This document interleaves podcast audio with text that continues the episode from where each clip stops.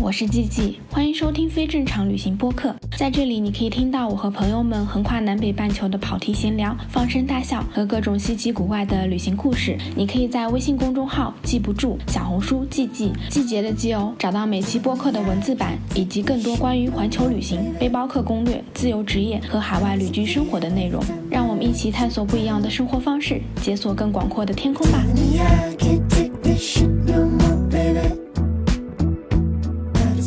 大家好，我是七七，我是白燕，欢迎收听非正常旅行电台。这是一档横跨南北半球的旅行播客，带你用声音环游世界。今天这一播客呢，又是好久不见的丹恩。对啊，Hello，又好久不见。你最近在墨西哥怎么样？挺好的。我最近因为在墨西哥只是开始上班了，然后就是那种朝九九点半晚六点半的生活，所以已经没有像之前的那么丰富多彩了。哎，好怀念啊，之前的生活。对，之前的故事都可以聊很久。对对对，但现在每次别人说哎，好羡慕你的生活啊，我说啊，我也好羡慕我之前的生活，我就回到了社畜的状态，笑死。对。你刚刚跟我说，墨西哥现在有地震是吗？嗯，对的，是其实这样子的，就今天是九月十九号，然后呢，今天是墨西哥城的地震纪念日，因为在一九八五年的时候，还有二零一七年的时候，都同一天啊，九月十九号就发生了一个很大的地震，然后都是伤亡挺惨重的。那个一九八五年的时候死了好几千个人吧。二零一七年其实很近的时候，也是塌了很多房子，然后也死了很多人。我甚至也有认识的朋友，就是有被，呃，就是他在一个楼里面工作，然后那个楼就塌了，他又被困在下面，就是三个小时，还断了好几根骨头的那种。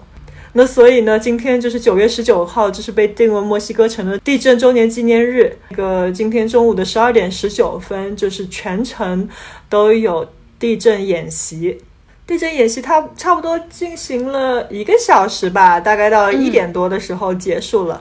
然后那个时候我就我就下楼，打算出去买杯咖啡，因为平时我还会早一点出去的。今天因为因为其他地方都关着嘛，你也都不能进去。结果去买咖啡的时候，就在那个星巴克里，然后我就哎，怎么今天星巴克没人呢？然后尤其到我的时候，连收银柜台后面都没人。然后就有个店员跑过来跟我讲说，地震了，赶紧出去。我说地震演习不是已经结束了吗？然后他指了指后面疯狂晃动的灯，我才发现是真的地震了。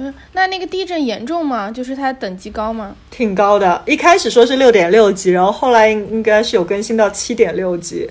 我其实因为当时我是在那个。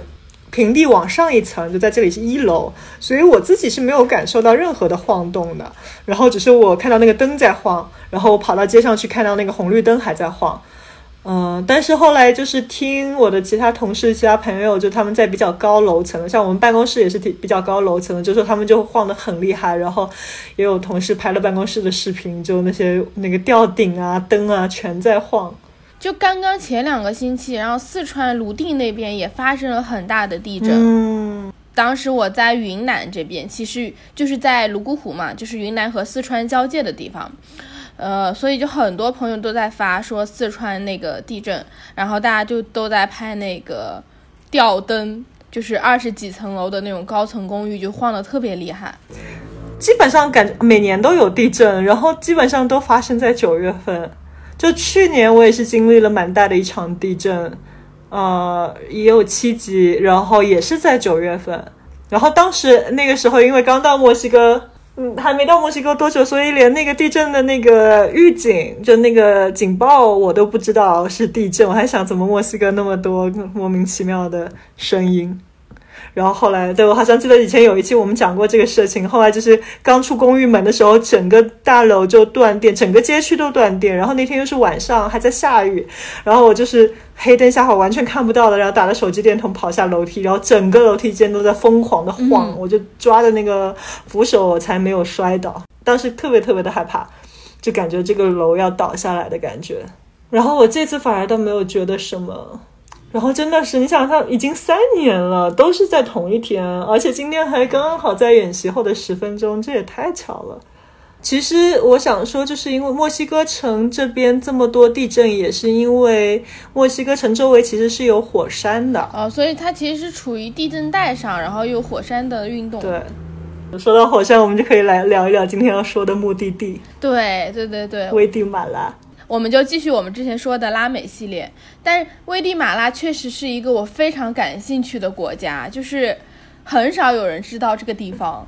对的，因为其实危地马拉跟国内是没有建交的，所以国内关于危地马拉的信息就特别少，然后然后去危地马拉旅行的人也很少。其实我是怎么知道危地马拉这个地方的呢？呃，就是以前我六年前一个人去古巴玩嘛，然后在青旅就遇到一个澳大利亚的女孩子，她也是一个人在旅行，然后她就说她之后想去危地马拉，因为那边是有很便宜的西语课、西班牙语课，然后还有很多活火山，对她想去爬那边的活火山。我看到她就是发的照片哦，就在活爬活火山，然后她身后就是各种在冒烟，觉得哇帅呆了这照片。哇，我也很想去。你说完这个。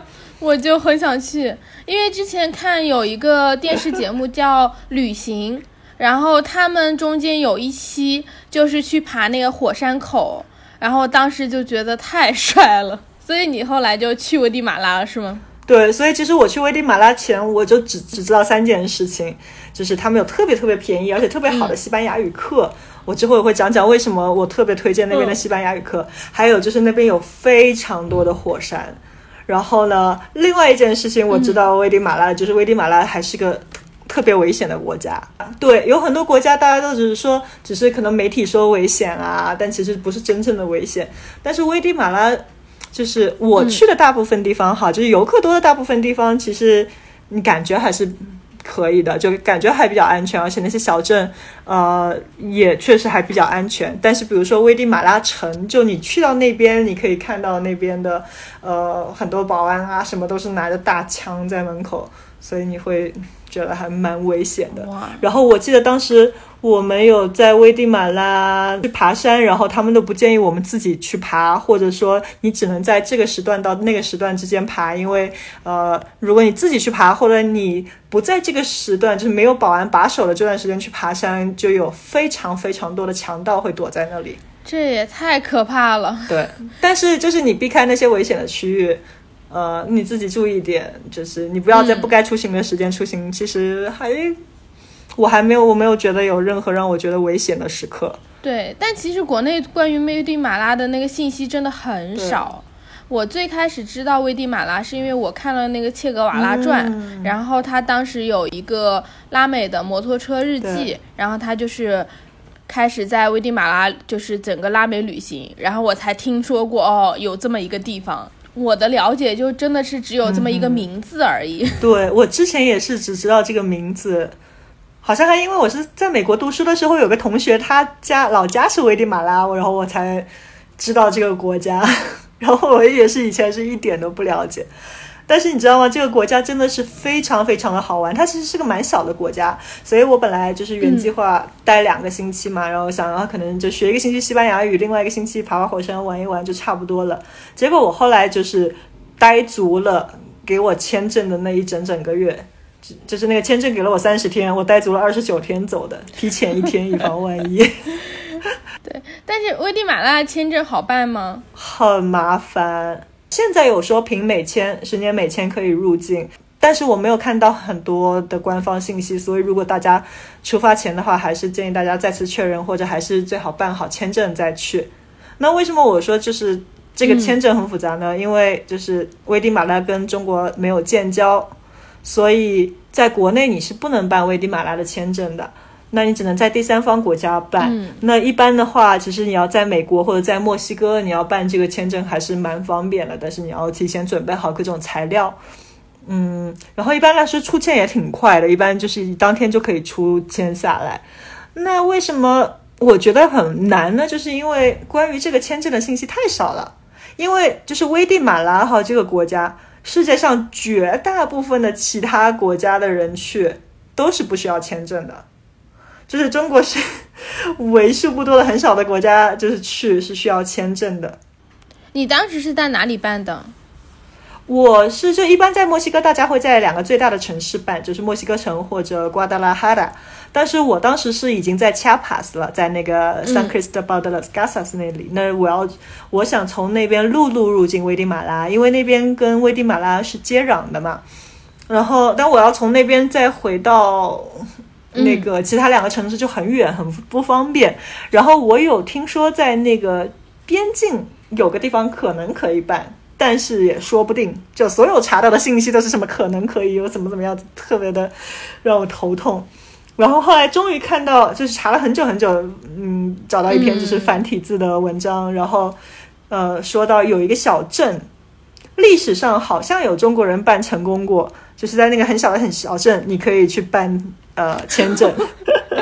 然后我就网上到处查，然后后来查到那个小镇的，呃，也没什么信息，就就有一个领馆的地址，然后一个邮箱，然后一个电话号码，就直接是领事的电话号码了和邮箱。然后我就写了封邮件，对，直接给这个领事，我说了我的情况，我说那个时候我还不是住在墨西哥嘛，那时候我还只是来墨西哥旅行的，然后我想去危地马拉，我要怎么办签证。打电话过来给我聊，然后说我要准备啊这个那个那个东西，就准备的资料其实不难，就是什么银银行卡复印件啊，呃，什么存款证明啊，呃，行程就是这种很正常的东西。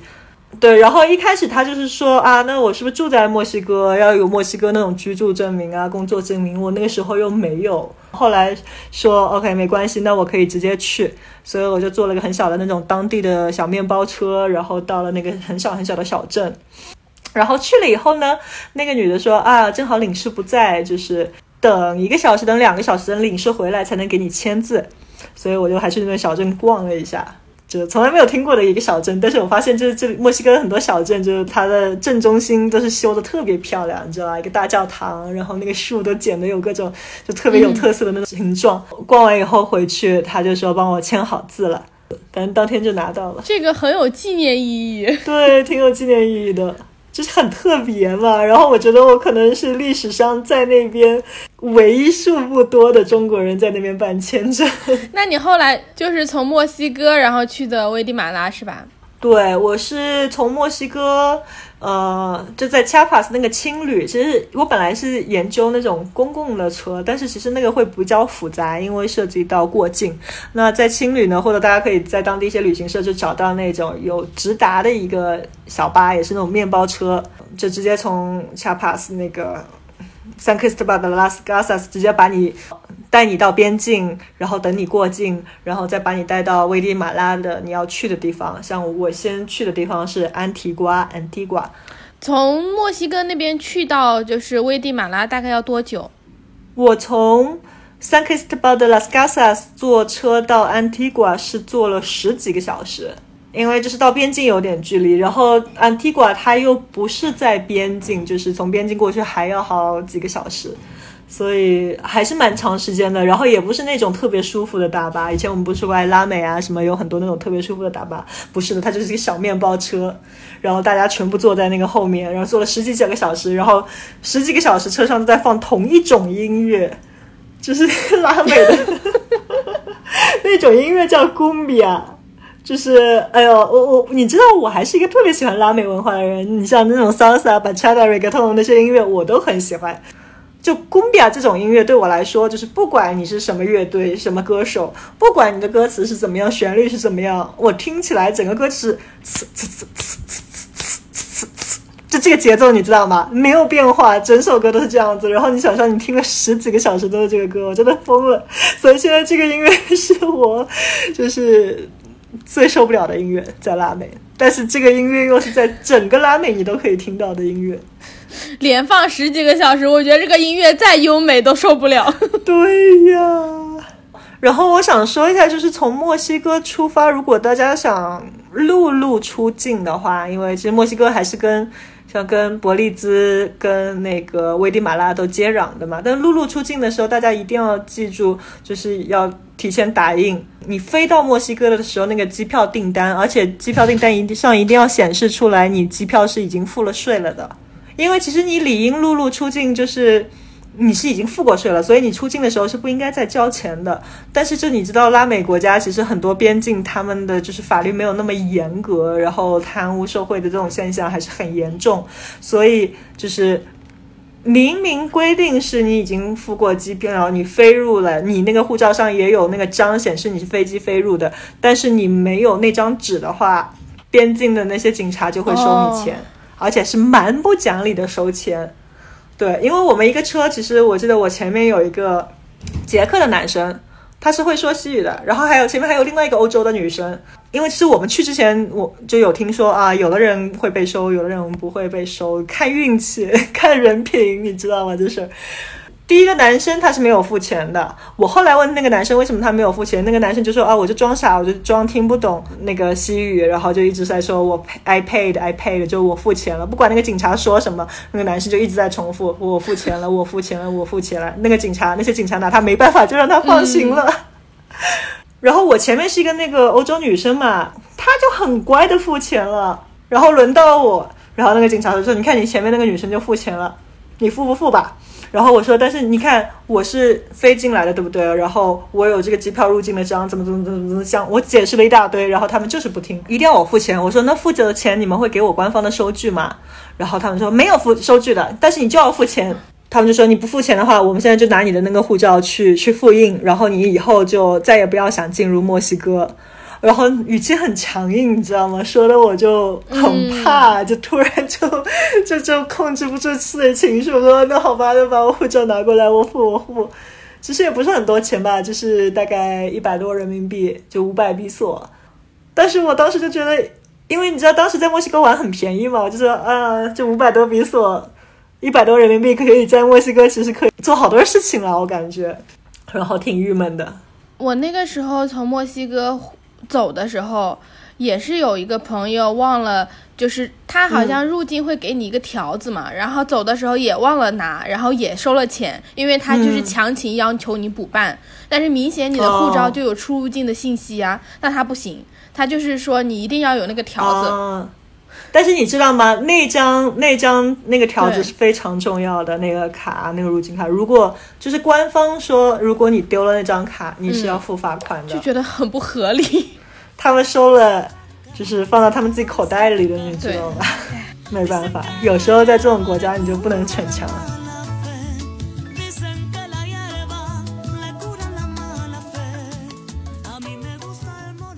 嗯，然后你过境之后就直接去了你刚刚说那个城市叫安提瓜是吧？对，我是先去了安提瓜，因为就是一开始有网上查嘛，就觉得安提瓜特别漂亮，它是一个那种西班牙殖民地的小镇。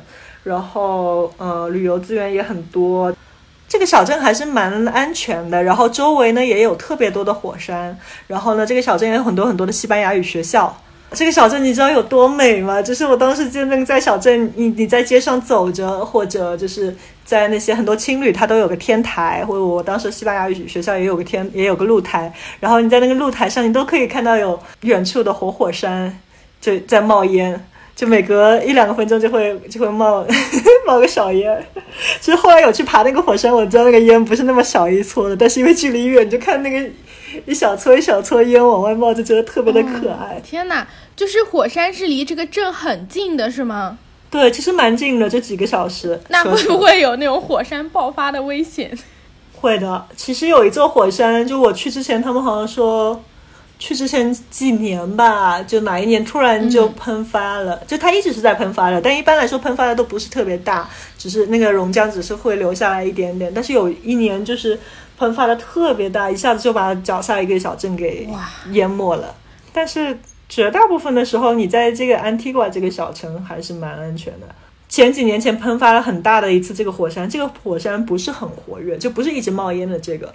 然后他现在也很多很多年没有喷发了。那你去到那边，你都做了什么事情呢？我在安提瓜，其实我是主要是报了一家西班牙语学校，之前是网上找的。然后那个学校呢，就特别美，你知道吗？它是在一个，它不在市中心，在小镇的一个边上。然后它就是在一个花园里面，那个花园是这样子，就中间一个花园，然后上面都有，就里面种了很多树，然后就有很多那个。书桌椅子是摆在那个花园中间的，然后呢，在花园旁边也有一圈，就是那种像亭台楼阁的感觉，像中国那种长廊一样，但是它是两层楼的，所以一楼下面那个长廊也有放的桌子和椅子，二楼的长廊也有放的桌子和椅子。呃，为什么我超级推荐在危地马拉学西班牙语呢？就是我感觉他们的西班牙语学校都很美。像我这个在花园里面的学校，真的只是其中之一。还有就是在。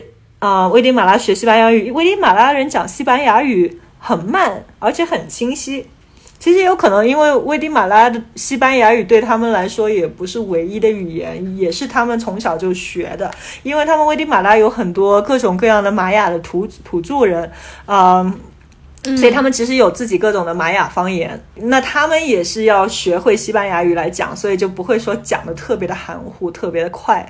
而且他们没有那种特别重的口音或者特别奇怪的口音，所以特别适合外国人学。然后他们的所有课，西班牙语课都是一对一的。你前面说危地马拉学西语很便宜，是不是真的？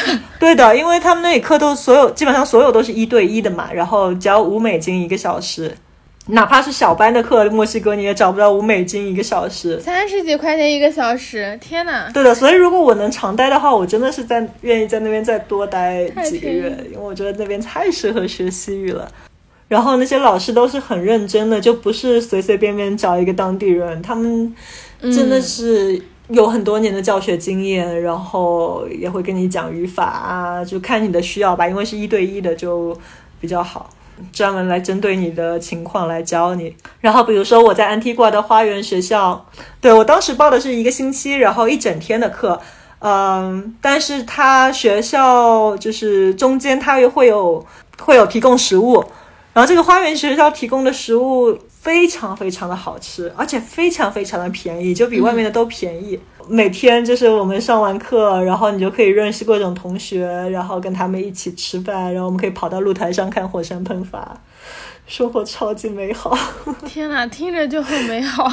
对，然后你在那边的西班牙语学校，就很多西班牙语学校，你都可以选择做那个 home stay，就是住在当地人家里，然后也很便宜，一天一般来说都是包早餐呃和晚餐，只要十美金左右一天。就安提瓜那个小镇，呃，有特别多的很美的那些，就带花园啊、带露台的那些咖啡厅、那些酒吧、餐厅等等。然后有一次，我就问我的西班牙语老师，我说我想去一个咖啡，就是继续去做做作业啊，去学习一下。他说：“哎，你可以去麦当劳。”我就觉得搞笑吧，你我你说我跑那么远，跑到这个危地马拉这么一个与众不同的国家，然后跑到一个小镇。你你推荐我咖啡，你推荐我去麦当劳，然后我老师说，但是这个麦当劳很不一样，你一定要去，你去了你就知道它为什么不一样了。然后我就去了，就从外面看。一般般吧，它还是在一个老建筑里面，然后去到里面也感觉一般般吧。直到我走到它的那个花园，嗯，你知道吗？这个麦当劳有个巨大的花园，然后那个花园中间还有一个很大的那种圆形的喷泉，然后周围还有各种雕塑。然后呢，从那个花园。你可以看到一个超美的火山景，天哪，很大的火山就是正对着这个麦当劳，你知道吗？而且你在这个麦当劳外面你是看不到的，就走到这个花园里面，这一座火山就出现在你的眼前。这是什么神仙麦当劳？也太美了吧！带着花园和火山风景的麦当劳。是的，所以后来我也是每次有朋友要去危地马拉，或者在危地马拉的时候，我也跟我所有认识的游客朋友说：“你们一定要去那边那家麦当劳，因为太值得了，绝对是世界上最美的麦当劳之一。”真的可以了。就是我去完安提瓜，然后我后来去了另外一个地方学西班牙语。那个地方，那整个区域呢，就叫 Lago Atitlan。如果翻译成中文，应该是叫阿阿蒂兰湖吧，我们就叫它。然后那个湖它蛮大的，其实怎么说呢？从一边到另外一边，如果你你坐船的话，一个半小时也可以到。然后这个湖，它其实是我就是。我危地马拉最喜欢的地方就是一个是刚我刚刚讲过的安提瓜，另外一个就是这个湖，因为它这个湖呢是完全是被火山包围的。我记得有一天早上就参加了一个去看日出的 tour，就我们凌晨三点钟就开始在那个湖边，就沿着一个山坡往上爬，然后爬到山顶六点多就吃了个早餐，然后看日出。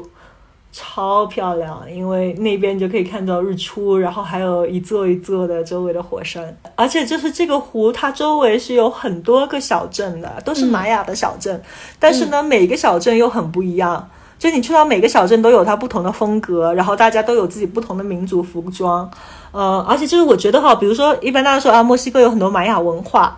但是你真正的你很少能看到，就是有真正穿着玛雅衣服的，除非你去到像 Chiapas 这种地方。但是感觉好像一般穿着传统服饰的人都是在街上卖东西啊，或者特别穷的背着孩子在街上要钱的这些人。但是你去到危地马拉，尤其是就是在这个这个湖周围这些小镇，就大家日常都是穿着这些传统服饰的，尤其是女孩子。就是他们每天都是穿着那个玛雅的那个裙子，就特别好看。就后来我也是坐大巴，就是去这个国家的其他地方旅行，我发现每个小镇他们的风格都不一样。就有的裙子可能像我们傣族的那种，嗯，包臀的那种裙子。然后呃，有的小镇呢，他们的那个裙子是那种毛的，黑色的毛的，或者白色的毛的，或者有的是蓬一点的那种。然后我要跟你们说一下，就是我在这个湖边一个小镇。也是有上了一个星期的西班牙语课，然后这个学校简直是天堂一样的美。就我觉得我之前的花园学校已经很美了，但这个学校你知道吗？它每一个人是有一个自己单独的教室，然后因为这个学校它是在建着山上，然后这个山就是对着湖的，就这个山坡就是对着湖的，所以它其实每一个独立的小教室呢，就是一个树屋，就有。一张桌子，然后两把椅子，就一个给学生，一个给老师，然后还有一块白板，依山傍湖啊，你知道吗？天哪，这也太美好了吧！去书屋里面上课。对的，然后我的小教室就是先是要上几级，爬几级梯子一样的爬上去，然后就这个书屋旁边就是山，然后另外一边就是湖，然后每天中午我们也有个 break，然后这个学校是有给我们免费的吃的的，就是一些 taco 啊什么的，然后。那个有一个比较大一点的那个露台哈，就觉得它那个上面就有好几张桌子，然后那边就有一个超级无敌的湖景，而且你知道这个教室是没有窗的嘛，它就纯粹是用那个树木头搭成的，所以哇，那个湖景真是绝了，而且纯天然。我有好几次在那里上课，然后就看到那个木头上面就就就有一只那种超大的那种毛毛虫在那里拱，又大又肥，但是又很美哦。就是它是那种黑土，那种湿润的黑土的那个颜色，但是它身上长满了那个鲜绿色的毛。就看着很恐怖，但是又觉得很好看。是的，然后在一拱一拱。天哪！对，然后这个学校就是它学校里面是有一些房间，然后学生可以住的，也是差不多十美金左右。然后我就在其中的一间房间里面住了，就一个人一个大间，有一个超大的窗，那个窗也是直接是对着湖的。然后我那个房间走出来就是一个很大的厨房，然后厨房走出去就是我的那个小书屋的教室。天啊，听起来好好，好适合在那里常住啊！真的超美。就是我还特别喜欢那个湖的地方，就是那个湖周边，我刚刚不是说有好多小镇嘛？然后你平时你要去其他小镇，你都可以打个小船儿，就是你可以说啊，我要去这个地方，我要去那个岛，然后你在那个湖上，那个湖其实蛮平静的，你就可以租啊那个 kayak，就那种皮划艇，然后也特别特别的便宜。对，然后我有一次就是跟就是我在那个西班牙语学校认识的一个女女孩子，我们一人租了个皮划艇在那个湖上划。一开始觉得不帅，然后我们还穿了长裤，后来还是很帅的，就是长裤下面那一截 全晒的特别特别黑，又红又黑。然后你知道我穿了一个凉鞋，就是前面那个带子是各种交错的嘛。后来我就这脚给晒了一个很特别的那个。花案出来，就是因为我那个凉鞋，然后几个月才退。然后搞笑的是，我那个在呃西班牙语学校认识的那个朋友，他是有点就是菲律宾，嗯，又有点黑人混血，就是直接看是一个黑人女孩子，然后又长得超美的那种。但是我本来概念中是黑人是不会被晒黑的。因为也不会被晒伤的。结果那次晒完以后，我发现啊，原来黑人也是还可以被晒得更黑。就是他也是裤子下面那一截晒得超黑，然后我们两个后来穿短裤出去，别人都以为我们下面穿了个袜子。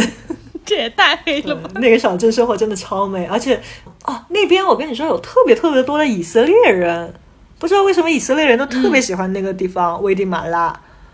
就很多以色列人年轻人嘛，他们就是在国家因为要义务从军结束之后，很多年轻人就开始就是环游世界旅行。那在这个危地马拉，尤其是在这个湖边，我在呃那个比较大的小镇叫 San San Pedro。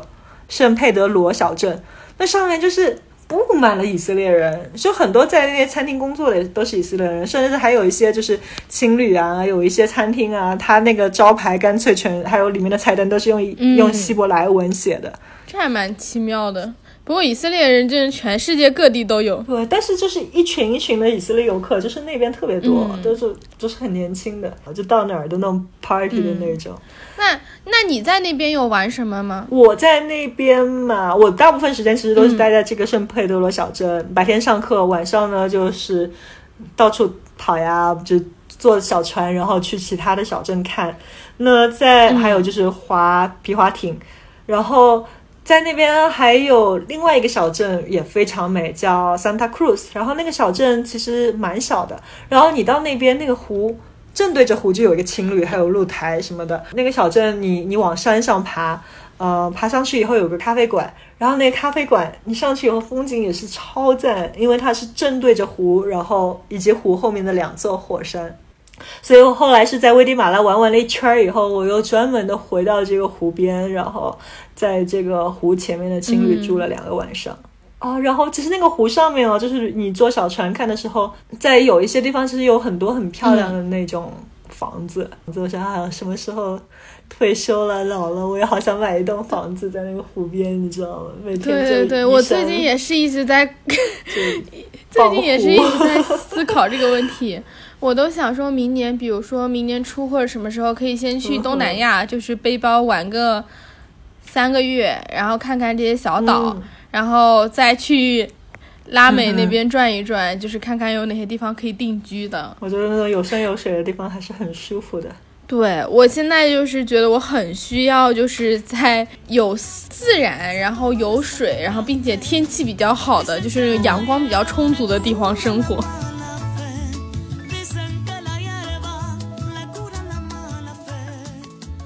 就是你刚刚讲了好几个地方都是有火山的，我还挺想知道，就是在危地马拉的话，火山是可以去爬的嘛？就是你可以走到那个火山口附近。对，可以。其实呃，比如说在那个安地瓜这个周围啊，也是有非常大的火山的，所以一般来说有两个项目是最受欢迎的，然后也是很容易就可以参团就去的。那有一个呢，就是去那个 Volcan de Fuego，翻译过来就是火火山。火焰山，非常火焰山。嗯，对，它这名字就叫火。那这个火山呢，它本身就是一个一座活的火山。那这个火山呢，啊，其实差不多半天多就可以爬完，所以就是一一天的那个 tour。然后你会爬到上面有熔岩的地方，就你爬到上面，其实你已经觉得那个地是很热的，然后地上还有一些孔会在冒烟，它上面那个土都已经是黑色的了，就其实是熔岩凝结成来出来的那个黑色的。然后呢，有一些地方你是真的是可以看到那个岩浆的，岩浆在那里流动。火红色的，就去爬那个火山哈，导游都会带一些棉花糖，然后在那边就是有岩浆的地方，他会直用直接用树枝插了棉花糖，然后烤了给我们吃。味道怎么样？很好啊，带着火山的烟烟熏气。但是，比如说那个火山口是真的像我们经常在那种自然纪录片里面看到的，就是你可以看到岩浆在底下翻滚的那种吗？哦，没有，火山口你是不能上去的。因为其实我们上的地方没有上到真正最顶上的火山口，很危险吧？应该。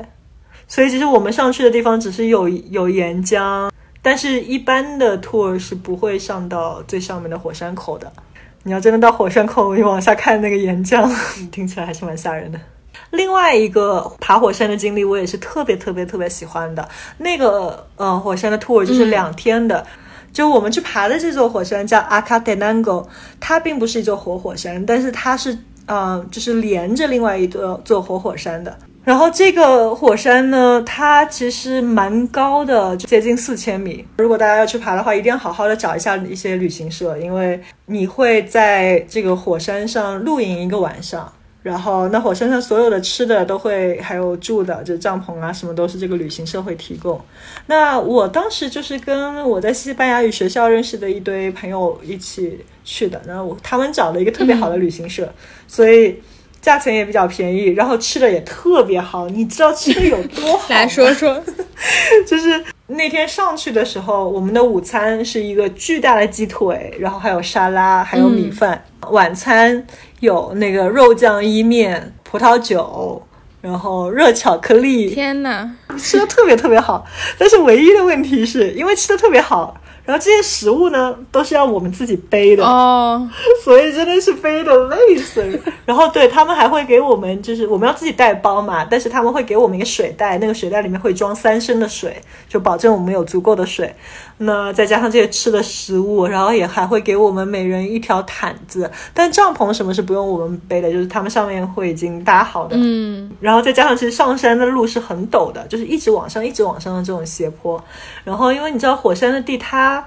不知道大家有没有去过火山哈？就是它往上爬，并不是那种每一脚都可以踩实的那种大石头，它都是那种沙石。然后，嗯，它的土很松散的，所以有时候我会觉得，就是你往上爬一步，然后你还会往下滑下来一点，再踩一步上去又会滑下来一点，所以你要做更多的功去爬同样的距离。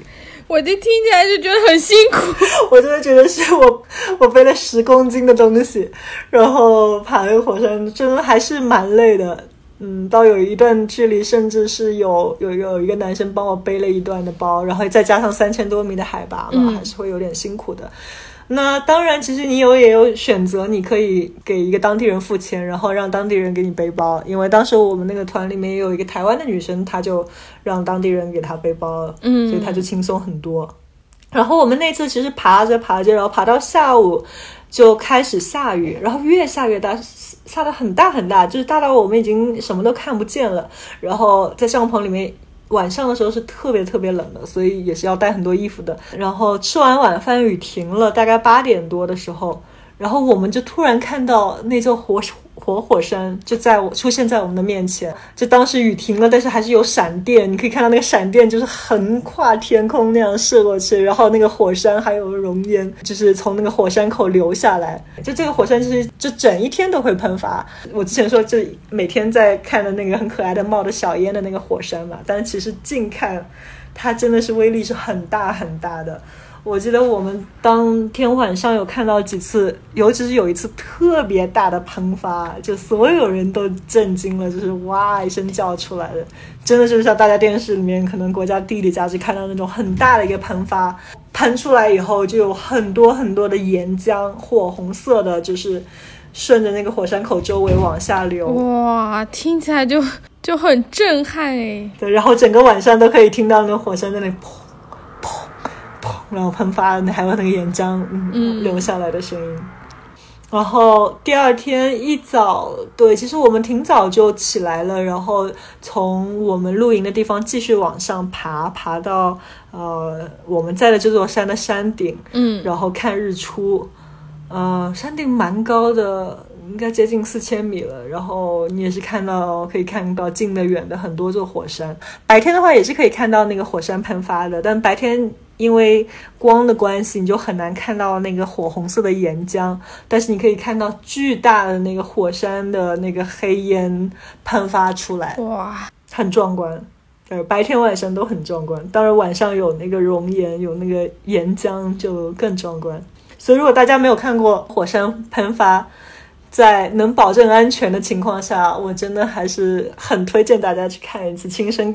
感受一下。嗯，我就很想去。我听你讲完，我都超级想去。对，真的是感受很不同的。当然，就是安全肯定是最重要的，就是大家去找团还是要找好一点的团啊。只是如果别人说哎不要去的地方，你们不要去。嗯，因为其实比如说也有发生过一些事故，就是在其他国家好爬火山的，那有时候就是真的是你不应该去的地方，你去了，或者有时候真的是自然灾害。没办法，比如说有一座火山，可能平时喷发就就喷发那一点，正好你去了那个火山喷发巨大，把整个岛都给淹了。那你说，对这种事情 运气不太行，也没办法避免。对，所以就是说去去看这种自然的现象都是有风险的。嗯，是的，就大家可能要有一定的心理准备。但是如果你真的有机会看到的话，真的是非常值得的。对。我还是挺想去的。你讲完这个，我就已经 心里在默默的记下来了。然后，其实危地马拉除了这两个地方，还有很多很多地方很好玩的。因为我也说了，我去之前我就知道危地马拉那几点，我其他地方都没有听说过，所以这些地方我是。到了危地马拉以后，然后我跟别人聊天呢，呃，我再去看更多的东西，我才知道的。但是真的是每个地方都超级值得去，都超美。嗯，你后来还去了哪些地方？嗯，后来我有去一个地方叫 Samuel Champlain。嗯，那这个地方呢，是从安提瓜其实也是坐了蛮长的一个大巴，然后绕了很多山路进去，因为它是一个。像在是一个山的峡谷里面，我不知道大家有没有去过那个九寨沟黄龙，不是有那个五彩池嘛，一个接一个，一个接一个。嗯。然后这个 Samuel Champlain 呢，就是一个这样的地方，它是在两座山之间，然后一个很深很深的峡谷，然后那个峡谷呢，它就是有很长的一串，就一个池子接着一个池子这样子下来，然后这个水都是那种碧绿碧蓝的颜色，超美。然后这些池子大家都可以下去游泳的。我当时是到了青一个青旅，然后那个青旅超赞，呃，它是在一个山的中间，住的都是木房子，然后青旅还有游泳池啊什么的。然后我还记得这个青旅就是洗澡，它是有门的嘛，但是你的另外一边是没有墙的，就是另外一边就是对着自然的，就 你可以你你在洗澡的时候，你把你最自然的状态展现给自然。也太好笑了，但又对。然后我后来就是参加了这个青旅组织的一个团，然后去了这个峡谷。我们是有到峡谷的最高处，从上往下眺望。然后我们也有去到下面的池子里面，然后你可以从最上面的池子一直下到最下面的，甚至有有的池子之间因为落差比较大，然后你可以就是顺着那个小瀑布水流一样，像坐滑梯一样滑到下面一个池子。当然，这个也要有点勇气，但是还是蛮好玩的，滑了一下。对啊，这这个听起来就很好玩哎。对，那个地方附近哈，有一个地方我也觉得体验特别好，就是有个洞穴，嗯，特别有意思。因为进这个洞穴其实有点像探险一样的。我们进洞穴的时候是每个人都有拿一支蜡烛，就是很长的那种白蜡烛，因为洞穴里面是完全没有灯的，所以我们照明就完全靠手上这个蜡烛来照明。然后一个人接着一个人进去，然后那个洞穴呢，就并不是说像普通的像国内那些洞穴浏览景点啊，有灯光啊，你走走看看拍拍照啊。这个洞穴有很多地方，你必须得走到水里面，甚至你得游过去。它旁边会有一根绳子，你拉着，然后你要游进那个洞穴。它里面还是有做一些安全措施的，就是你得拉着那个绳子，然后你要逆着那个瀑布往上爬。然后甚至最惊险的一个地方，它是有一个洞。然后那个水是往下的，然后那个导游会抓着你，把你放到那个洞里面，把你扔下去。哇，扔到那个洞里，然后对，其实也不是很深，但是你你要从那里下去，但是还是有一点吓人的，因为很窄那个洞，基本上就跟你的人差不多宽。然后你从那个洞下去，这真的是被丢下去。我听起来就很很有意思。对对对，这真的是很适合探险。当然就不是野的啦，它也是有维护的，也要买门票什么的。但我觉得挺有意思的。然后在有一块地方，你也是可以就是就跑到一个悬崖，悬崖跳水吗？啊，对，然后往那个水里跳下去。那在洞里面也有一个地方是你可以爬上那个石头，然后往里面跳下去。然后我撞了胆。嗯，壮了胆，我去跳了一下，就跟在外面跳还挺不一样，因为你在外面跳，你有很多光嘛，对不对？然后那个水，那个池子也很大，其实里面那个池子也不是很大，但是就很深，然后你就全部黑不拉几的所以我上去的时候，我觉得哎没问题，我要试一下。然后我上去了，我要往下跳了，我真的觉得是腿有点软的。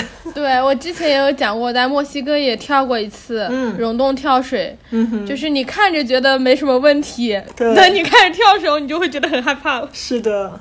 但是这个洞穴我真的觉得很很很好玩儿，就是如果大家觉得自己挺适合探险的啊，然后身体状态也不错的话，可以去试一试。嗯，对的，对的，这个可以，我已经记起来了。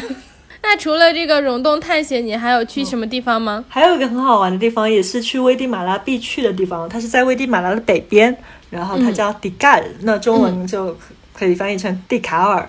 那这个它是一座就是前哥伦布时期玛雅文明中最大的遗弃都市之一，可能就是大家我觉得国人可能不太认识这个地方，因为我之前也不知道，但它其实世界上是非常著名的，然后嗯它也是有成为世界遗产。这个地方啊，它是占地非常非常的大。我觉得它这个遗玛雅遗产不同于其他遗产，它整个这个遗产都是在一个像热带雨林一样的地方里面。热带雨林，对，真的是热带雨林，全是树，就它有很多一座一座的，也是金字塔啊，一座一座建筑啊什么，但它全部是在那个雨林里面的。但其实它很多都还没有被发掘，很多还是被掩盖着的。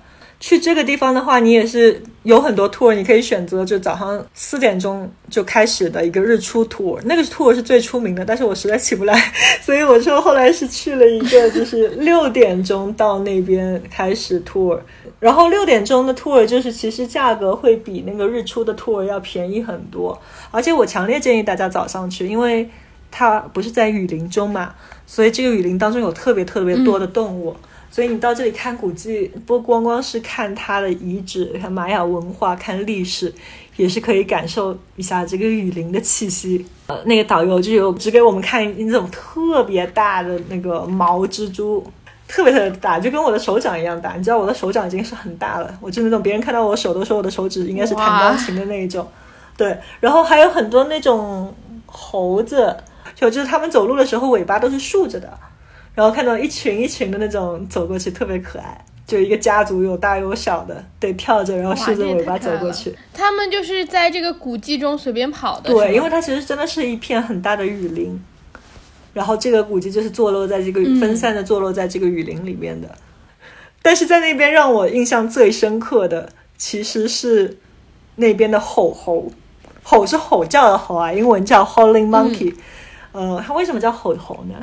是一开始哈，那个导游说这里藏了很多吼猴，然后这个导游就模仿了一下这个吼猴的叫声，然后突然就本来这个森林是很安静很安静的，但他吼了之后，突然你就听到开始成百成千，感觉上万只猴子就都开始一起吼，然后声音很大，然后你知道这个雨林也是非常大，你就突然觉得置身在。侏罗纪公园里面，你知道吗？就那个猴子吼的，就是那种哦，我不知道，我不会模仿。就大家如果看到过侏罗纪公园那个恐龙那个声音，那个叫声，就是那个猴子的声音，真的好震撼！就突然整片森林都在回应那个向导，你知道吗？这个呃，皮卡它那边的古迹有几座金字塔是特别特别大的，然后你可以一直爬上去。你爬上去以后，你就是在整个雨林的上方，就所有的这个树林，其实它的树都是非常高的。但是你爬上这个金字塔以后，所有的树林都是在你的脚下。你爬到了那个上面，你还听到成千上万的猴子还在你脚下的树林吼，太震撼了！我当时还录了一段视频，就是录那个声音。然后现在听的都觉得非常的震撼，那个叫声，有一种丛林之王的感觉。是的，就那个感觉。我要是会吼就更好了，让他们也回应一下我。哇，这个还挺酷的。对的。然后一般大家去 Tikal 都会住在一个叫 Flores 的地方。那 Flores 它是一个湖中小岛，很漂亮，然后也很小。当时我就有问青旅嘛，我当时也是住在一个青旅，就说这里周围有什么好玩的。他说有个海滩。但是比较隐蔽，你可以去找一找。我说好，然后就是从这个小岛往小岛的另外一边坐船去。那坐船过去，你其实看到你前面就是一片什么都没有的很原生态的树林。呃，树林中间有一条路，我当时真的很胆大，我就一个人朝这个树林里面走过去，然后也没有什么信号。我就在想，我要真的一个人走进这个树林，万一有什么坏人。把我干了都没人知道。但是真的是一个人都没有，就是很很宁静。然后穿过这片树林，一直到树林的另外一边，就真的是有一个隐藏的海滩。当时就觉得这个海滩特别美，就是沙滩也很白，然后那个海水也很清澈，很清澈。嗯，还有另外一个地方，呃，也挺有意思的。虽然一般就是可能大家如果去的时间少，会会跳过这个地方，因为这个地方离其他地方也都很远，就是不是在一条路线的。这个地方在危地马拉的东边，它叫 Livingston。我一开始读到这个地方是在那个也是孤独星球，说它有一个非常不同的文化，因为那边都是住着的黑人，所以有很多黑人文化。那我当时也是一个人，就是先坐了很长很长时间的大巴，然后到了那边呢，你得坐一个船，一个很快的船，啊，然后在一条顺着一条很大的河，在那条河上我们还开了好几个小时，因为你要顺着这个河一直开到呃入海口。河和海交界的地方就是 Livingston，然后在那个船上，我就特别的觉得就是像在那种电影里面看的在热带雨林历险的那个感觉，因为那个河它是就水是那种比较不清澈的嘛，因为混了很多沙石，然后它特别的宽，然后那个船又特别的快，但是慢慢的、慢慢的那个河会变得越来越窄，然后你会经过很多地方，就旁边就有很多那些。树都是长在水里的，然后我们那个船就会减慢速度，从那个弯弯曲曲的就树丛中的那个河道里面穿过去，特别有感觉。然后那个河旁边，你也是看到有不少的房子，有有很多就是小房子，然后那些房子前面也有那种 private dock。那个小镇其实倒没有什么好玩的，所以也就是只待了一个晚上就走了啊。但是你记得吗？有一次我们讲过，就是在旅行中碰到的。神奇的人，然后我有时候我有碰到一个人，他是靠捡垃圾在美国玩了好几年，嗯，然后他们就是捡垃圾，对，做吃的给大家。我就是在那里认识他的，就到了那个小镇以后，在那边的一个青旅认识他的。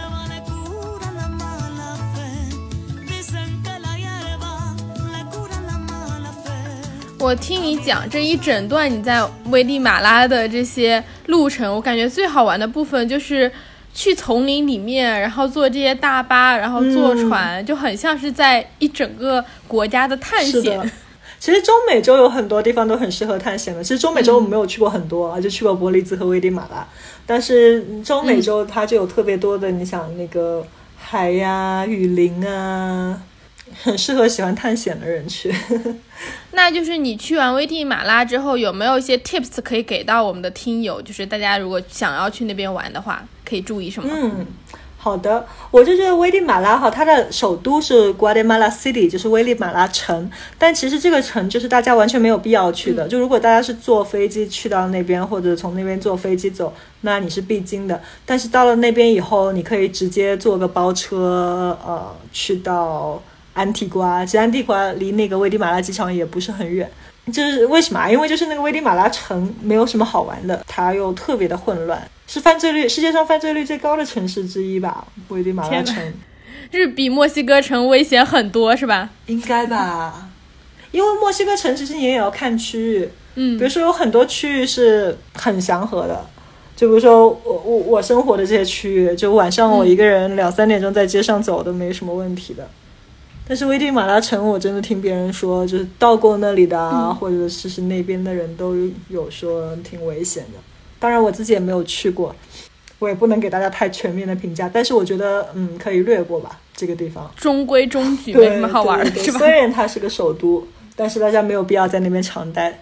然后呢，就是嗯，危地马拉的货币其实它叫 k 扎，然后 k 扎其实是危地马拉的国鸟，就是那种嗯特别漂亮的颜色特别多的，然后尾巴都特别长的那个鸟。币值跟人民币差不多，差不多就是一克在等于零点九人民币，所以我觉得我们就中国人去玩，就是货币换算是特别方便的，就基本上买东西当的就是看的那个价格就跟人民币差不多。但是你去到那边要需要提前换货币吗？我是从墨西哥过去，我不是陆路入境吗？那那边有很多当地人就在街上就可以跟你换。所以你要陆路入境的话，入境你肯定要先换一点，以防万一路上要用啊，或者刚到那个地方要用。那你到了，比如说安提瓜以后，因为安提瓜其实还是一个旅游业比较发达的小镇，所以有特别多的银行什么的。我当时就是在银行直接用呃中国的信用卡取钱的。那你去到那边有没有语言的问题？就是我们刚刚也聊了很多嘛，你去那边学西班牙语，但是如果说只会讲英文的，那去那边其实 O 不 OK？游客多的地方，其实嗯，英语还是比较通用的。就比如说你要想去参加一些团啊什么的话，呃，还有你去一些比较好的餐厅，都可以用英语。但是呢，就主要的语言还是西班牙语，所以大家最好还是可以稍微学一点，就简单的西班牙语词，就是让你可以，比如说问厕所在哪儿啊，啊，问方向啊这种东西，打招呼啊这种可以简单的学一学。当然，如果你时间多的话，很推荐大家在那边学一下，就是西班牙语课，哪怕学一个星期都好。尤其是你刚刚讲了有那个花园教室，还有在那个丛林上的树屋。哇，我听了好心动，我觉得很想去学。人生中待过最美的学校了。啊，除了这些，还有什么其他可以需要提醒大家的？嗯，我说说那边的交通方式吧。就是那边其实，在城市与城市之间，呃，还是有蛮多大巴可以坐，然后也蛮舒适的。我记得我从 Tikal，然后坐了一辆大巴，过夜的大巴，啊，直接回那个安提瓜。然后那个大巴它是双层的，然后特别特别的舒服，就是你也可以差不多平躺啊，你可以搁脚啊，座椅还是皮椅，然后还有就是头后面就有点像枕头这样子的。然后我记得，因为那个大巴真的是太舒服了，所以我当时是带了一个那个颈枕去的，因为那个颈枕就是我觉得坐飞机啊、长途大巴还是用得上的。但因为那个大巴椅子太舒服了，所以我一个晚上完全没有用到那个颈枕，我就把它搁在椅子一边。然后直接就在那个椅子上舒服的睡着了，所以后来我就把我的颈枕忘在那个大巴上了。我我刚刚就想说肯定会忘掉，对，肯定会忘掉。我就是那种就是需要的东西一旦用不上，我就会忘掉了。比如说每次下雨出去，我带伞，然后去一个餐厅里把伞放一边什么的，然后出来的时候不下雨，我百分之百会忘掉那个伞。我也是。我这一趟在外面玩了好几个月，然后我东西已经不知道掉了多少遍了，就是用不到的东西立马掉。对的，对你继续说交通方式。对，然后还有很多私人面包车，比如说，嗯，我之前说像你要从那个危地马拉机场啊，呃，到安提瓜或者安提瓜直接到危地马拉机场，你都是在很多旅行社可以约到那种私人面包车的，那就蛮安全的。哦，还有一个很很有拉美特色的一个公交，它叫 Chicken Bus。就在危地马拉，它 Chicken Bus 呢，它都是用那种美国的那种旧的校车，那种淘汰的校车改造的，其实质量很好的，因为它都是那种很防弹什么很好的材料做的嘛。那这些车就是淘汰了以后卖到危地马拉，然后他们就把这些车刷成了各种各样的鲜艳的颜色，画上了各种图案，然后很多这种里面呢还还弄上了各种各样的灯光，放各种各样的拉美音乐，特别有意思。这个 Chicken Bus 其实，嗯，可能很多地方会不建议游客去搭乘，因为说会比较危险啊，可能会有小偷小摸啊。但是因为它是一个非常当地的方式哈，就比如说当地人出行，当地人其实钱不是很多，他们出行都是坐的这个 Chicken Bus。就是我第一次从安提瓜到那个我说那个火山湖那边。的时候，我是坐的大巴，那后来回去我就特别想感受一下，因为本来我就是很贪玩的人，我就特别想感受一下这个 Chicken Bus。我后来就查了路线，然后哦，我从这个 bus 要要转三辆不同的 Chicken Bus，然后可以到这个湖边，所以我就试了一下，就是还是常识啦，你你要注意那些小偷小摸，你重要的东西放好，没有什么危险的，但是很有生活气息，你知道吗？这个这个 Chicken Bus，因为它那里面位置呢，就不是那种。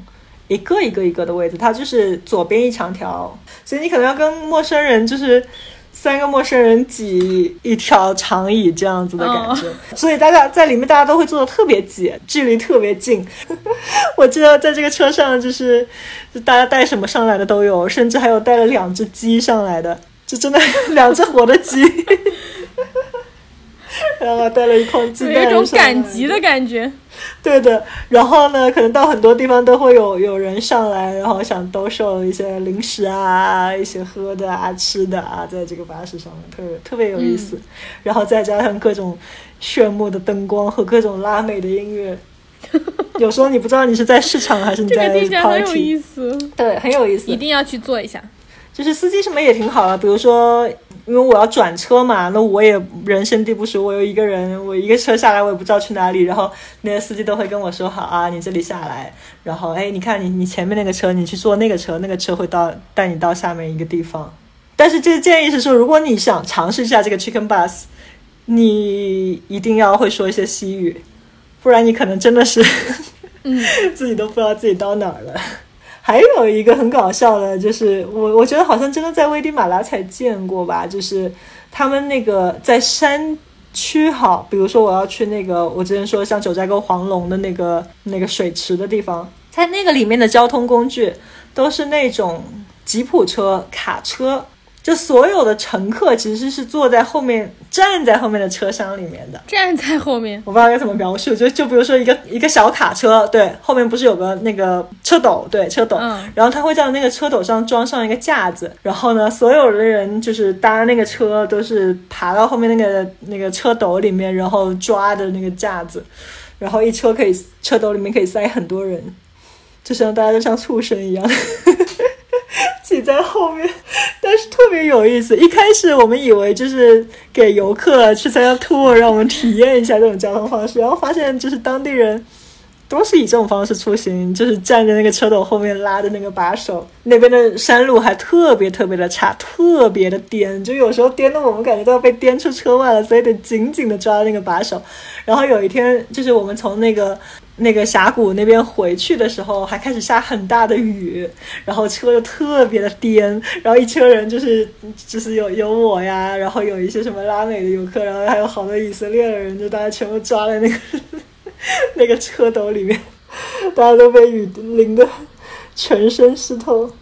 但当地人出行也是这样，就有时候他们就是各种家具啊，然后人啊，然后也是都站在后面那个车斗里面，算是一个很独特的出行方式吧。就是 我觉得他们的交通工具都很好玩，反正我觉得去了大家。